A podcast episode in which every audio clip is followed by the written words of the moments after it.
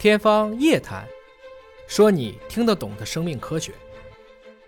我觉得我们把下一代教好，这个是我们所有人的一个职责吧。可能这几年疫情会对很多的事情都改变很多，但很确定的一点就是在于，我们希望我们的孩子们会比我们更好。所以从这个意义上讲呢，我们应该帮助孩子们去度过这一段对他们来讲更难的事情，对吗？我没有在哪去授课吧，大家不过看我的各种视频，在网上其实还是蛮多的。我想做的事情就是启发一些生命的觉知吧，并不是说就一定要让你去相信还是不相信，而是在于我只要让你启发思考，我讲课的这个意义就已经达到了啊。就是孩子怎么去引导开发他的智力啊？我觉得有一条就是在于啊，要跟他一起去学。比如说你让他背古诗的时候，你也要背；你让他背单词的时候，你也要背。只有这么做，让他感觉。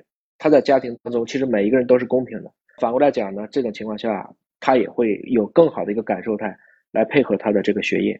抗挫折能力差怎么办？是吧？其实脆弱的反义词啊，不是坚强，脆弱的反义词是不脆弱，反脆弱。所以除了生死都是小事儿，真的还是要去寻找阳光。就像今天我们工作人员专门布置了一个很有阳光、很有生命科学感的这样一个场景，我的工作人员也一直在创新，非常感谢他们。如何不让小学生玩手机？那家长可能要带头不玩。哈哈，现在吃的东西都不健康，这话我不认可啊。古人都健康，古人平均寿命三十岁，今天都不健康，今天平均寿命八十岁，脱离了平均预期寿命，讨论什么自然啊、健康啊，这是五十步笑百步。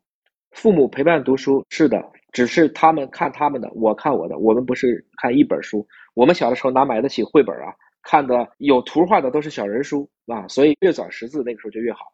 喜欢对孩子发火是打孩子，你等你打不过他的时候，你再看看，总有一天你会打不过他的。所以你只打你能打得过的人，这不是一种懦弱吗？猛犸象什么时候能够复活啊？现在美国的一个基因编辑的团队已经开始着手做了，希望能让现在正常的大象能够长毛。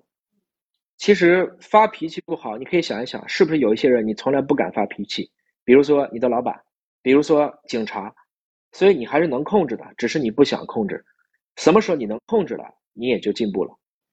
平时都做什么？哈，我平时我是华大的 CEO 啊，所以我有非常多的生命科学的事情要做呀。